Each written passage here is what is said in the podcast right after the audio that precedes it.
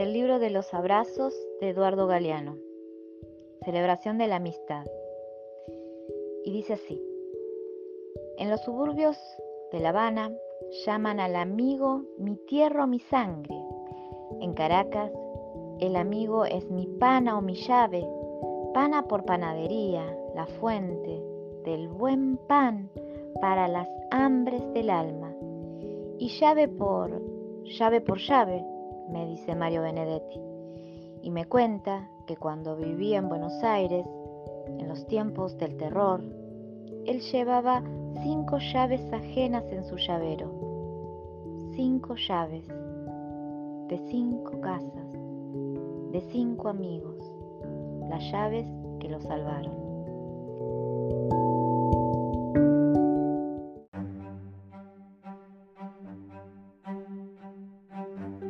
Leyenda del Ceibo, de Sandra Mota. Cuenta la leyenda que en las riberas del Paraná vivía una indiecita fea, de rasgos toscos, llamada Naí. Era fea, pero en las tardecitas veraniegas deleitaba a toda la gente de su tribu guaraní con sus canciones inspiradas en sus dioses y el amor a la tierra de la que eran dueños. Pero llegaron los invasores, esos valientes, atrevidos y aguerridos seres de piel blanca, que arrasaron las tribus y les arrebataron las tierras, los ídolos y su libertad. Anaí fue llevada cautiva junto con otros indígenas.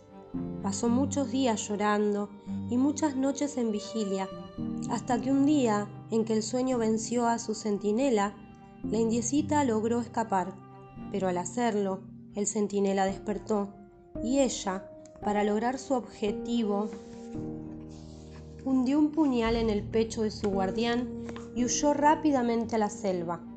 El grito del moribundo carcelero despertó a los otros españoles, que salieron en una persecución que se convirtió en cacería de la pobre Anaí, quien al rato fue alcanzada por los conquistadores. Estos, en venganza por la muerte del guardián, le impusieron como castigo la muerte en la hoguera.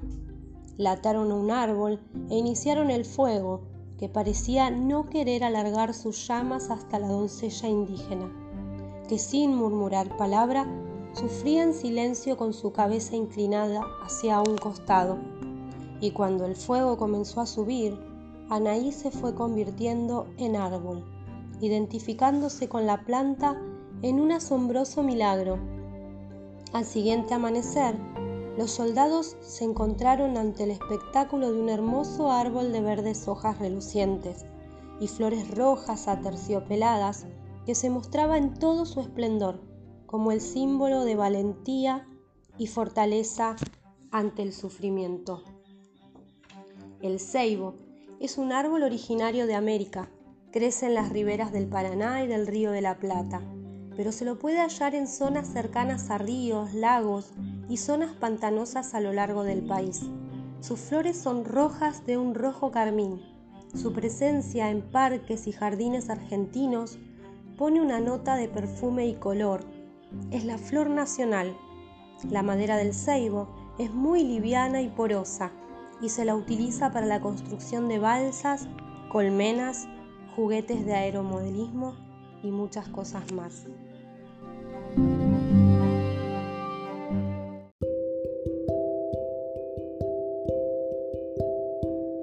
Fragmento del Principito.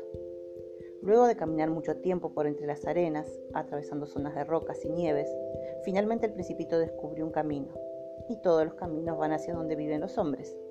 Buenos días, dijo. Estaba en un jardín lleno de rosas. Buenos días, dijeron las rosas.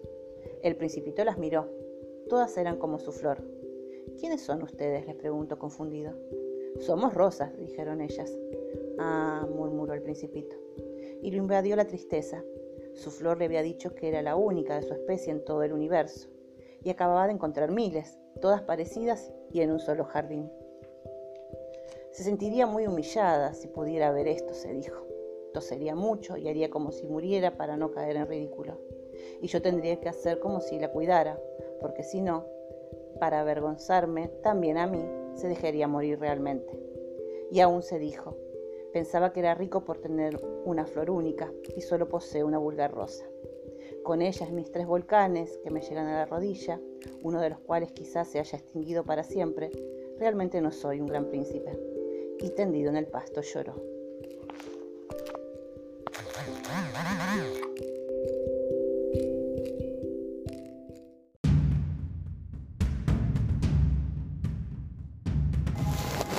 La bolsa de arpillera de Marcelo de Marcos.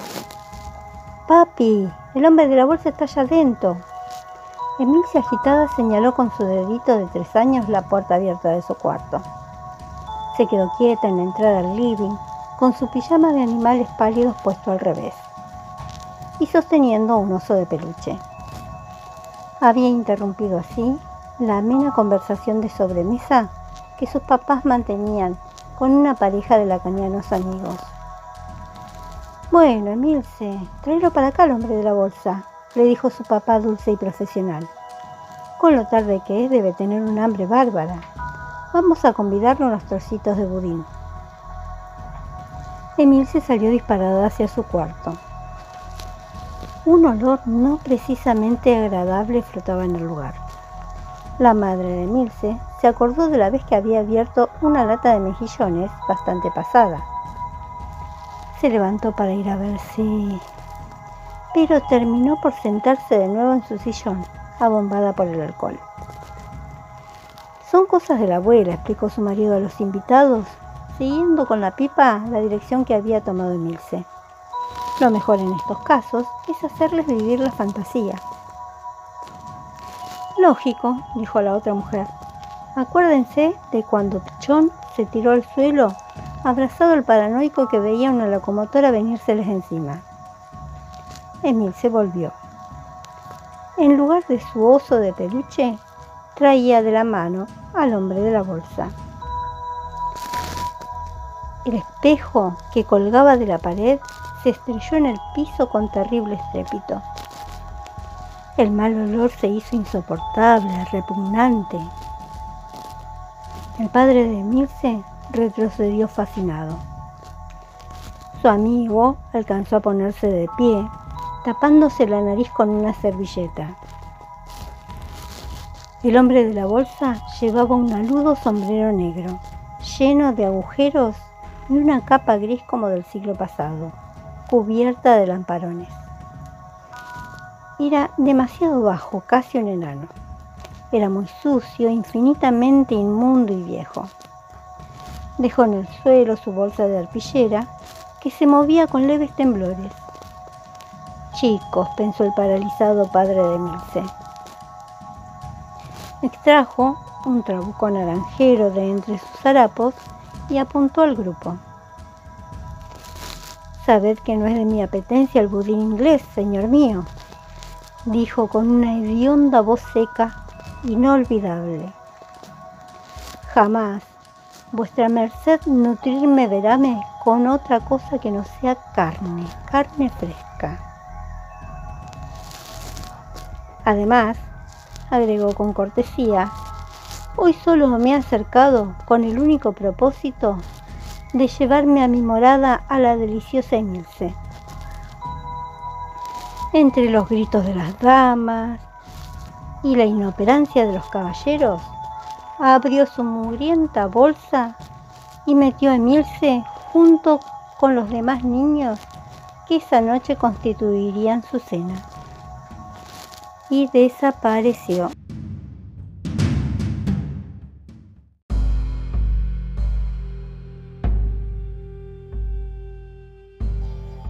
El beso de los dragones de Wilfredo Machado. El dragón baja desde un cielo oscuro cubierto de niebla hacia una ciudad desconocida. Recorre lentamente las calles, que están solas a esta hora. El arco de un puente por donde se desliza un río en silencio. Una gasolinera abandonada, un parque solitario donde se detiene. Ahora siente el olor mezclado al aire frío de la noche como un rastro dejado entre los árboles por otro animal desconocido. El olor lo conduce a un viejo edificio gris y sucio, de los balcones cuelgan macetas abandonadas y polvorientas. El dragón sube y se detiene en una ventana. Dentro de la habitación, un niño lo sueña tal cual es en ese instante. El dragón entra y se posa en la cama suavemente. El olor es cada vez más fuerte. Acaricia con sus garras la cabellera del niño, luego levanta con cuidado las sábanas y mira con curiosidad y cierto orgullo las pequeñas alas de suaves escamas que comienzan a despuntar en la espalda. Entonces el dragón lo besa con ternura. El niño, dentro del sueño, arroja un fuego diminuto como el del amor. El dragón quisiera despertarlo, pero sabe que él es solo la proyección de un sueño y un deseo como todas las cosas del mundo se aleja en silencio y regresa a la noche de donde vino. El niño nunca pudo explicar cómo comenzó el incendio dentro